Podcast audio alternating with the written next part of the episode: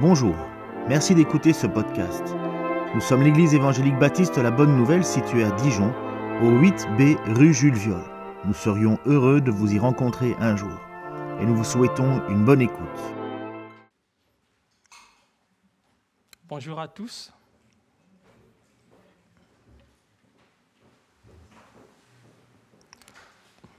Bonjour. Ah, voilà. Bien, lorsque nous étions de, de l'autre côté, précisément à la rue du lycée, nous ouvrîmes une série d'enseignements sur les paraboles du royaume. Ces paraboles se trouvent au chapitre 13 de l'Évangile selon Matthieu. Avant de commencer cette nouvelle façon d'enseigner, en fait, ces paraboles, dans ces paraboles, Jésus, à partir du chapitre 13 de Matthieu, Jésus change sa façon d'enseigner. Avant de commencer cette nouvelle façon d'enseigner, Jésus avait fait, euh, accusé les chefs religieux, les chefs juifs, d'avoir commis un péché impardonnable, le blasphème contre le Saint-Esprit.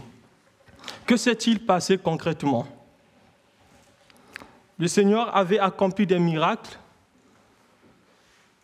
Au chapitre 12 de l'Évangile selon Matthieu, le Seigneur y guérit un démoniaque qui était aveugle et muet, de sorte que le démoniaque parlait et voyait. Et toute la foule était dans l'admiration. Ils se disaient l'un l'autre, n'est-ce pas là le, fils de David, le Messie? Ils reconnaissaient en quelque sorte Jésus comme étant le Messie. Les chefs juifs, les chefs religieux conclurent que Jésus chassait les démons par la puissance du diable. Et Jésus va les accuser d'avoir commis un péché impardonnable, le blasphème contre le Saint-Esprit. Dès lors, Jésus change sa façon d'enseigner. Il ne parle plus ouvertement à la foule comme il le faisait auparavant. Il parle en parabole. Les disciples vont constater cela, ils vont même aller voir le Seigneur et lui demander, pourquoi parles-tu en parabole? Jésus va leur dire, il vous a été donné de connaître les mystères du royaume. Vous avez reçu le privilège de connaître les secrets du royaume. Eux ne l'ont pas reçu. Jésus, il parlait en parabole pour révéler la vérité aux vrais disciples. La parabole était un moyen de grâce pour les disciples parce que même lorsqu'ils ne comprenaient pas la parabole, Jésus lui-même pouvait les expliquer les paraboles, mais c'était un jugement pour les incrédules, un jugement pour ceux qui refusaient de reconnaître la messianité de Jésus, un jugement pour les chefs juifs qui attribuaient les miracles de Dieu à Satan. Nous avons déjà parcouru les 43 premiers versets, premiers versets du chapitre 13 de l'Évangile selon Matthieu. Donc, je nous propose ce matin de méditer sur le, verset 44 euh, la parabole du trésor caché. Avant de lire notre texte de base, permettez-moi de vous poser cette question. Et si vous découvriez un trésor dans une maison que vous venez d'acheter, que feriez-vous? Lisons la parole de Dieu dans Matthieu 13, le verset 44.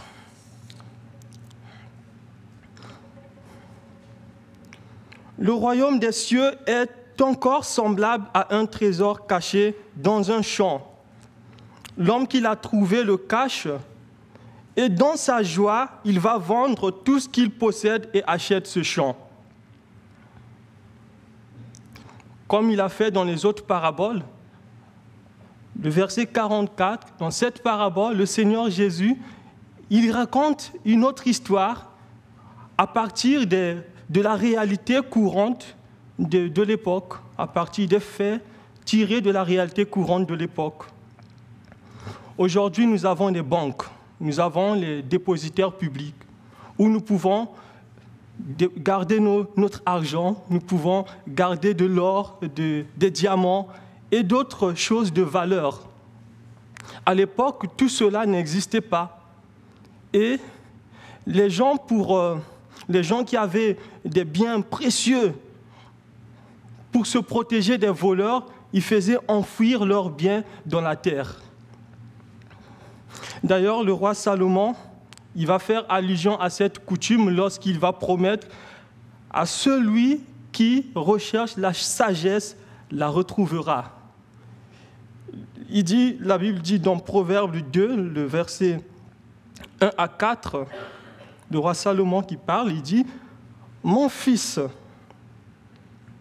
si tu acceptes mes paroles, si tu conserves mes préceptes au fond de toi-même, si tu prêtes une oreille attentive à la sagesse, en inclinant ton cœur vers l'intelligence, oui, si tu fais appel au discernement, si tu la recherches, si tu recherches l'intelligence, si tu la recherches comme de l'argent, si tu creuses pour la trouver comme pour découvrir des trésors, si tu creuses pour la trouver comme pour découvrir des trésors, alors tu comprendras ce qu'est révérer l'Éternel et tu apprendras à connaître Dieu. Il va faire certainement allusion à cette, à cette coutume également dans Ecclésiaste, euh, le chapitre 5, le verset 12, qui dit, J'ai vu sous le soleil une calamité affligeante. Il arrive que les richesses conservées par un homme fassent son, fassent son malheur plus on a des richesses, plus on a peur de perdre ses richesses. Et à l'époque, ceux qui étaient riches, ils prenaient des mesures de sécurité. Ce qui était euh, plus efficace pour eux, c'était de faire enfouir leurs richesses sur, euh, euh, sur la terre, dans les sols, de peur que cela soit découvert et que ça soit volé. Étant donné que la Palestine était pendant plusieurs années, pendant des centaines, d'années, était devenue une, était connue comme étant une terre qui, avait beaucoup de guerres, des guerres à n'en plus finir.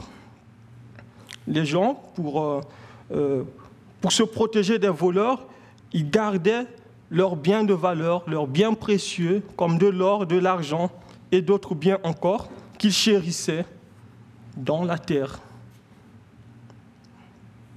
Et tout cela pour euh, permettre justement aussi, euh, quand le pays est en guerre, les habitants riches, ils vont conserver leurs biens dans le sol pour ne pas permettre aux soldats ennemis euh, de, de piller ces biens et d'augmenter leur butin. Ce qui s'est passé, c'est quoi? C'est qu'au fil des années,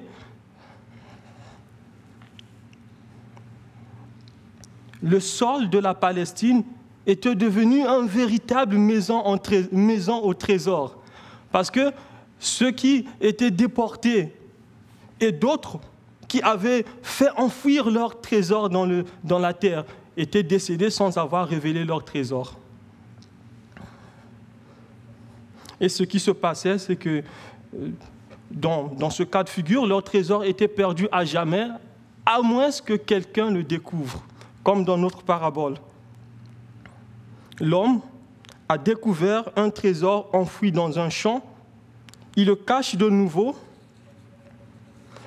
il le cache de nouveau dans le champ, afin que personne ne soit au courant de sa retrouvaille, et il va tout joyeux vendre ce qu'il possède pour acheter le champ et entrer en possession de ce trésor.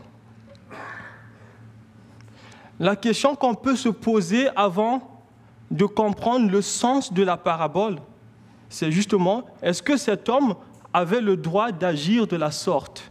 Cet homme n'a-t-il pas agi de façon malhonnête? Dans ce cas, il faut qu'on revienne dans la loi, la loi juive. Selon la loi juive telle qu'elle a été euh, euh, instituée dans la Mishnah, cet homme avait le droit légal et moral d'agir de la sorte. Dans la, dans la loi juive, pour qu'une personne soit reconnue comme étant, euh, pour qu'une personne se déclare comme le propriétaire d'un trésor, il fallait qu'il le soulève. J'ai trouvé un trésor Ou bien qu'il le traîne lui-même. Et c'est lui qui était l'inventeur du trésor. Dans cette parabole, toute l'attention se focalise sur le trésor. Ce n'est pas n'importe quel trésor, c'est un trésor d'une valeur inestimable. Alors, quelles leçons pouvons-nous tirer de cette parabole? Trois leçons. Premièrement, le royaume est un trésor inestimable. Deuxièmement, le royaume est un trésor qu'il faut s'approprier personnellement. Troisièmement, le royaume est source de joie ineffable. Oui, le royaume est un trésor inestimable. Le royaume est infiniment supérieur en valeur que tous les biens que nous pouvons posséder dans ce monde. Vous pouvez posséder de l'argent, de l'or, des diamants, des terrains, des meubles. La liste est longue. On peut passer toute la journée à citer les biens que les hommes peuvent posséder.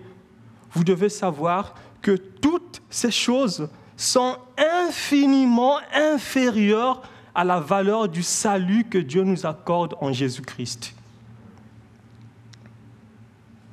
Tout disparaîtra un jour.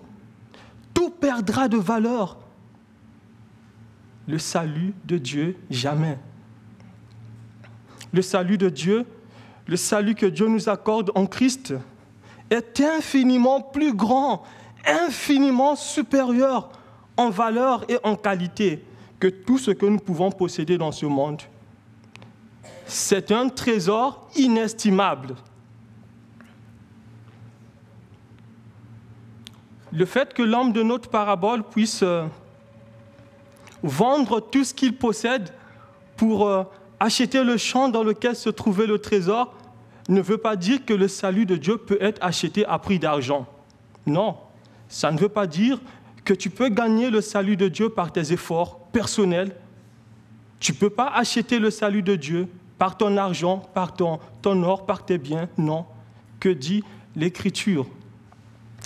Éphésiens, 2, le chapitre, Éphésiens le chapitre 2, le verset 8 à 9, nous dit que c'est par la grâce que nous sommes sauvés, par le moyen de la foi. Et cela ne vient pas de nous, c'est le don de Dieu ce n'est pas par les œuvres afin que personne ne se glorifie. C'est par la grâce que nous sommes sauvés. Il y a ici un engagement à prendre. Il y a ici un renoncement. L'homme de notre parabole avait compris qu'il était devant un bien qui avait plus de valeur que tout ce qu'il possédait, un trésor inestimable. Son choix est clair. Devant un trésor, le choix est clair, c'est le trésor qu'il faut choisir. Le trésor inestimable. Moïse fit ce choix alors qu'il était prince d'Égypte. Moïse pouvait un jour devenir pharaon, roi d'Égypte. Il fit ce choix. Lorsqu'il apprit, lorsqu'il comprit que sa famille était israélite, sa famille était des esclaves en, Égypte. Il avait compris qu'il fallait faire le choix. Il préféra être maltraité avec le peuple de Dieu. Par la foi, il avait les regards fixés sur la rémunération, sur le trésor inestimable. La Bible dit dans Hébreu le chapitre 11, les versets 24 à 27. C'est par la foi que Moïse, devenu grand, refusa d'être appelé fils de la fille de Pharaon, aimant mieux être maltraité avec le peuple de Dieu que d'avoir pour un temps la jouissance du péché. Regardant l'opprobre de Christ comme une richesse plus grande que les trésors d'Égypte, car il avait les yeux fixés sur la rémunération. Il avait les yeux fixés sur le trésor. Oui, un trésor inestimable. Son choix était clair, le trésor. Nous avons vu le, dimanche passé avec le pasteur Ken que Dieu a préparé pour ceux qui sont choisis d'avance, conformément à son plan divin, il les a préparés un héritage, un trésor inestimable. La Bible déclare dans 1 Pierre, le chapitre 1, le verset 4 à 5, que Dieu a préparé pour nous un héritage qui ne peut ni se détruire, ni se corrompre, ni perdre sa beauté. Il le tient en réserve pour nous dans les cieux, pour qu'il, nous qu'il garde par sa puissance au moyen de la foi, en vue du salut prêt à être révélé au moment de la fin. Cet héritage, c'est le salut. C'est un trésor inestimable que Dieu nous accorde en vertu justement de l'œuvre rédemptrice de Christ. Dieu nous accorde cet héritage quand nous plaçons notre foi en Jésus le Christ. Par grâce, bien entendu. Oui. Le salut de Dieu est le déjà et le pas encore. Le salut de Dieu est beaucoup plus grand. Et ce salut comporte beaucoup de choses, beaucoup de privilèges, beaucoup de grâces. Le salut de Dieu comporte le pardon des péchés. Le pardon des péchés. Nous n'avons plus aujourd'hui à offrir, à tuer un mouton pour que nous soyons pardonnés. Christ est mort sur la croix pour nos péchés. Le salut de Dieu comporte l'amour. On était loin de Dieu. On ne pouvait pas aimer Dieu et aimer notre prochain. Le salut de Dieu comporte la paix. Nous sommes en paix avec Dieu. Le salut de Dieu comporte la joie, le bonheur, la vertu, la pureté, la justice. Le salut de Dieu comporte la vie éternelle. Même si tu meurs aujourd'hui, parce que tu appartiens à Dieu, tu as la vie éternelle. Le salut de Dieu comporte la vie éternelle, la gloire nous régnerons avec Dieu, avec Christ pour l'éternité. Le salut de Dieu comporte encore d'autres surprises que Dieu va nous, nous, révéler quand nous serons avec lui au ciel. Cette parabole nous montre qu'on ne peut pas découvrir ce trésor inestimable, apprécier sa valeur infinie et rester passif. Qu'a fait l'homme de notre parabole? Il a abandonné tout ce qu'il avait pour s'approprier du trésor. Oui. Le royaume est un trésor qu'il faut s'approprier personnellement.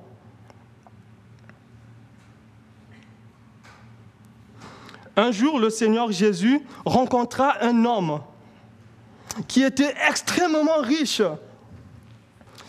euh, cette, histoire se trouve dans l'Évangile selon Matthieu, le chapitre 19, les versets 16 euh, à 23. Cet homme était vraiment riche. Il posa une question capitale à Jésus. Il dit, Maître, que dois-je faire de bon pour avoir la vie éternelle? Que dois-je faire de bon pour avoir la vie éternelle? Cet homme pensait qu'il pouvait gagner le, salut de Dieu par mérite. Il, il pensait qu'il pouvait faire des bonnes œuvres pour avoir le salut de Dieu. Il pensait qu'il pouvait obéir au commandement pour être sauvé. Jésus lui dit à partir, dans Matthieu 19, à partir du verset 21, Jésus lui dit, si tu veux être parfait, Va, vends ce que tu possèdes, donne-le aux pauvres, et tu auras un trésor dans le ciel. Puis viens et suis-moi. Il faut suivre Jésus pour être sauvé. Il faut suivre Jésus pour avoir la vie éternelle. Il faut placer sa confiance en Jésus pour avoir la vie éternelle. À partir du verset 22, Après avoir entendu ces paroles, le jeune homme s'en alla tout triste, car il avait de grands biens.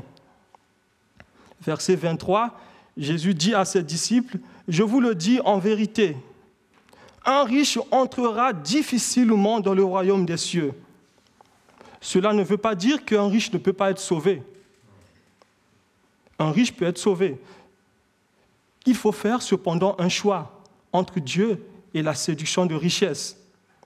Pour cet homme riche, son problème, c'était quoi? Ses richesses. C'était ses richesses qui étaient devenues son Dieu.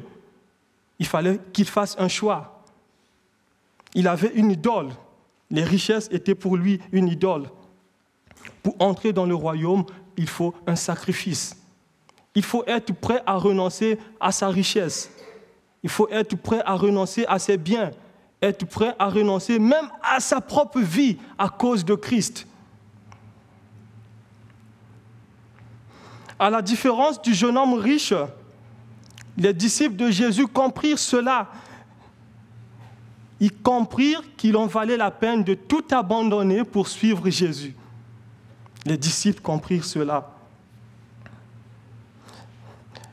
Dans Matthieu 19, 27, Pierre, prenant la parole, dit à Jésus, Voici, nous avons tout quitté et nous t'avons suivi. Qu'en sera-t-il de nous? Nous avons tout quitté, nous t'avons suivi. Qu'en sera-t-il de nous? Tu as dit qu'il est difficile d'entrer dans le royaume, mais nous, nous avons tout quitté, nous t'avons suivi. Qu'en sera-t-il de nous? Jésus répond à partir du verset 29. Quiconque aura quitté à cause de mon nom ses frères ou ses sœurs, ou son père ou sa mère, ou sa femme ou ses enfants, ou ses terres ou ses maisons, recevra au centuple et héritera la vie éternelle. Qu'est-ce qui t'empêche de venir à Jésus? Qu'est-ce qui t'empêche de donner ta vie au Seigneur et de lui obéir? Ne crains pas de renoncer aux choses qui t'empêchent de suivre Jésus. Ne crains pas aussi de renoncer, ne crains pas aussi de quitter les personnes qui t'empêchent de venir à Jésus. Jésus est celui qui veut sauver ton âme de l'enfer, des tourments, de la séparation éternelle avec Dieu faut choisir entre la vie et la mort. Jésus donne la vie éternelle. Jean 3, le verset 36 dit, Celui qui croit au Fils a la vie éternelle, et celui qui ne croit pas au Fils ne verra pas la vie, mais la colère de Dieu demeure sur lui. Il y a un choix entre la vie et la mort, entre le trésor inestimable et le jugement, la séparation éternelle avec Dieu. Tu peux encore placer ta confiance en Jésus. Ne regarde pas autour de toi, ne regarde pas euh, à tes amis ce que les autres diront de toi. Il y a un choix à faire entre le trésor inestimable et autre chose. Oui. Puisque le royaume est un trésor inestimable, approprions-nous du royaume. Approprions-nous des vérités de l'Évangile pour grandir davantage avec le Seigneur. Suivons Christ le Seigneur, lui qui, dans sa mort et, sa mort et sa résurrection, il nous a obtenu un salut éternel. Dans sa mort et sa résurrection, Christ nous a obtenu un salut éternel. Approprions-nous de ce salut, mes frères et sœurs. Cet héritage qui est infiniment supérieur à toutes les richesses de ce monde. Tout est appelé à disparaître, tout disparaîtra. Mais le salut de Dieu demeure. C'est, un trésor qui est infini, qui ne perdra jamais sa valeur. L'apôtre Paul avait bien compris cela. L'apôtre Paul dit dans Philippiens, le chapitre 3, les versets 7 à 11, toutes ces choses constituaient à mes yeux un gain. Mais à cause du Christ, je les considère désormais comme une perte. Tout ce en quoi je pouvais me confier, je le considère comme une perte à cause de ce bien suprême, la connaissance de Jésus-Christ mon Seigneur. À cause de lui, j'ai accepté de, de, perdre tout cela. Oui, je le considère comme des ordures afin de gagner Christ. N'est-ce pas merveilleux? Heureusement que c'est un apôtre qui dit ça, que le Seigneur nous aide vraiment. Heureusement que c'est un apôtre, que le Seigneur nous aide, qui nous aide vraiment à comprendre que le salut que Dieu nous donne en Jésus-Christ est infiniment plus grand, supérieur à tout ce que nous sommes, tout ce que nous pouvons posséder dans ce monde qui est appelé à disparaître. Oui, le royaume est source de joie ineffable. C'est avec joie que l'homme de notre parabole va vendre tout ce qu'il possède pour s'approprier du champ dans lequel euh, se trouve le trésor. Il nous arrive d'avoir de la joie pour plein de choses. Il nous arrive d'avoir de la joie après un repas. Car on dit souvent qu'un bon repas apporte de la joie. Il nous arrive d'éprouver de la joie quand nous gagnons de l'argent ou après avoir gagné à un jeu une partie. J'ai un, grand, un grand-père qui travaillait dans la santé. Il passait beaucoup de temps, beaucoup d'années à jouer au jeu de hasard, à la loterie. Même quand il perdait, il continuait à jouer à la, à la loterie. Et quand on partait le rendre visite, on trouvait soit sur la table ou bien quelque part dans les armoires bien rangés les papiers de loterie. Et un jour, il, euh, il rentra chez lui tout joyeux. Il était content parce qu'il avait gagné le prix. Il était content. Et nous aussi, nous étions contents. J'étais encore tout jeune, mais j'étais content de, savoir que mon, mon grand-père a gagné le jeu, a gagné de l'argent. Nous sommes parfois emmenés à réaliser telle ou telle chose parce que cela nous procure de la joie. La mauvaise nouvelle, c'est quoi? C'est que toutes ces joies, toutes ces joies sont temporaires. Toutes ces joies sont décevantes. La seule vraie et éternelle joie se trouve en Christ et dans son royaume.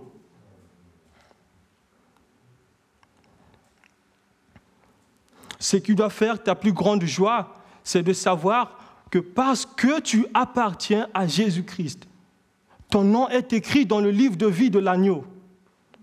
Ce qui doit faire ta plus grande joie, c'est de savoir que même si tu meurs aujourd'hui parce que tu appartiens à Jésus, tu iras au ciel.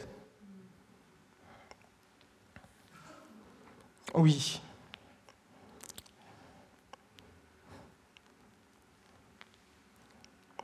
Oui. Ce qui doit faire notre joie, c'est de savoir qu'en Christ, le royaume de Dieu s'est approché de nous. Nous étions condamnés. On méritait la colère de Dieu. Nous étions séparés de Dieu à cause de l'œuvre rédemptrice de Christ, nous sommes maintenant au bénéfice du royaume de Dieu. Quelle grâce Quelle grâce À cause de l'œuvre de Christ, nous sommes déclarés acceptables devant Dieu. Notre statut change à cause de l'œuvre de Christ. Oui, cela doit faire notre joie. Et ça, c'est une joie qui va durer jusque dans l'éternité. la Bible déclare dans, dans Romains, l'épître aux Romains, le chapitre 5, les versets 1 à 5. Puisque nous avons, été déclarés justes en raison de notre foi, nous sommes en paix avec Dieu grâce à notre Seigneur Jésus-Christ. Par lui, nous avons eu accès aux moyens de la foi, à ce don gratuit de Dieu, le salut, dans lequel nous nous trouvons désormais établis. Notre fierté, notre joie se fonde sur l'espérance, sur l'espérance d'avoir part à la gloire de Dieu. Mieux encore, nous tirons fierté. Je peux remplacer ça par joie. Nous tirons joie, même dans la détresse, car nous savons que la détresse produit la persévérance. La persévérance conduit à la victoire dans l'épreuve. Et la victoire, l'espérance. La victoire dans, l'épreuve nourrit l'espérance. Or, notre espérance ne risque pas d'être déçue, car Dieu a versé son amour dans nos cœurs par le Saint-Esprit qu'il nous a donné. Que les difficultés de la vie ne nous fassent pas oublier que nous avons un trésor inestimable. Puisons notre joie dans le Seigneur et dans son royaume. Malgré les épreuves, malgré les difficultés, la maladie, la souffrance, la faiblesse du corps, regarde au Seigneur et puise ta joie dans le Seigneur. Puise ta joie dans le Seigneur. La Bible déclare dans Romains 8, 18 qu'il n'y a pas de commune mesure entre les souffrances du temps présent et la gloire qui va se révéler en nous. Il n'y a pas de commune mesure. Même si aujourd'hui tu souffres, tu luttes, ton corps est faible, puise ta joie dans le Seigneur, place davantage ta confiance, persévère, parce qu'il n'y a pas de commune mesure entre les souffrances du temps présent et la gloire à venir qui va se révéler en nous. Oui, mes bien-aimés, oui, chers frères et sœurs, Dieu nous a créés pour sa gloire. Dieu nous a créés pour que nous trouvions notre plus grande joie en lui. En son Fils bien-aimé Jésus-Christ et dans son royaume. Oui. Oui, même si pour le moment le vent souffle, la tempête, ne vous découragez pas. Gardez les yeux fixés vers Christ le Seigneur et vers son royaume. Comme Moïse, fixons les yeux sur le trésor inestimable. Comme l'apôtre Paul, approprions-nous des vérités de l'Évangile. Approprions-nous des vérités du royaume pour être heureux même dans la souffrance. Oui, bien-aimés, approprions-nous des vérités de l'Évangile, des vérités du royaume pour être heureux, même dans la souffrance, même quand tout va mal. Le Seigneur est vivant, il est, il est là, il est fidèle et persévérant jusqu'à son retour. Par la foi, au nom de Jésus. Prions le Seigneur.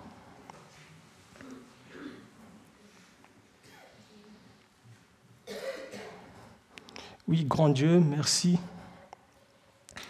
pour tes bienfaits, merci pour ton amour, merci pour ta parole qui est là, qui nous apporte le réconfort, ta parole qui nous soutient, ta parole qui nous nourrit, ta parole qui nous soigne, ta parole qui nous éduque. Merci Seigneur pour euh, tout ce que tu fais. Merci Seigneur parce que même dans le découragement, nous pouvons puiser notre joie en toi. Merci Seigneur, parce que même dans la souffrance, même quand le corps est faible, même quand nous sommes dans la maladie, dans le vent de l'épreuve, nous pouvons trouver notre plus grande joie en toi. Et nous savons que tu, ne nous décevras jamais. Et merci pour la vie éternelle que tu nous donnes comme l'apôtre Paul pouvait le dire, Christ est ma vie et la mort est un gain. Aide-nous vraiment à avoir cette à regarder toutes choses avec les lunettes de la souveraineté de Dieu et à placer davantage notre confiance en toi. Oui Seigneur, merci pour tout. Continue, Seigneur, à nous encourager. Continue, Seigneur, à nous maintenir en toi, car c'est toi qui nous maintiens dans la foi. De nous-mêmes, nous, ne pouvons pas. Oui, Seigneur, que ton nom soit simplement béni. Au nom de Jésus. Amen.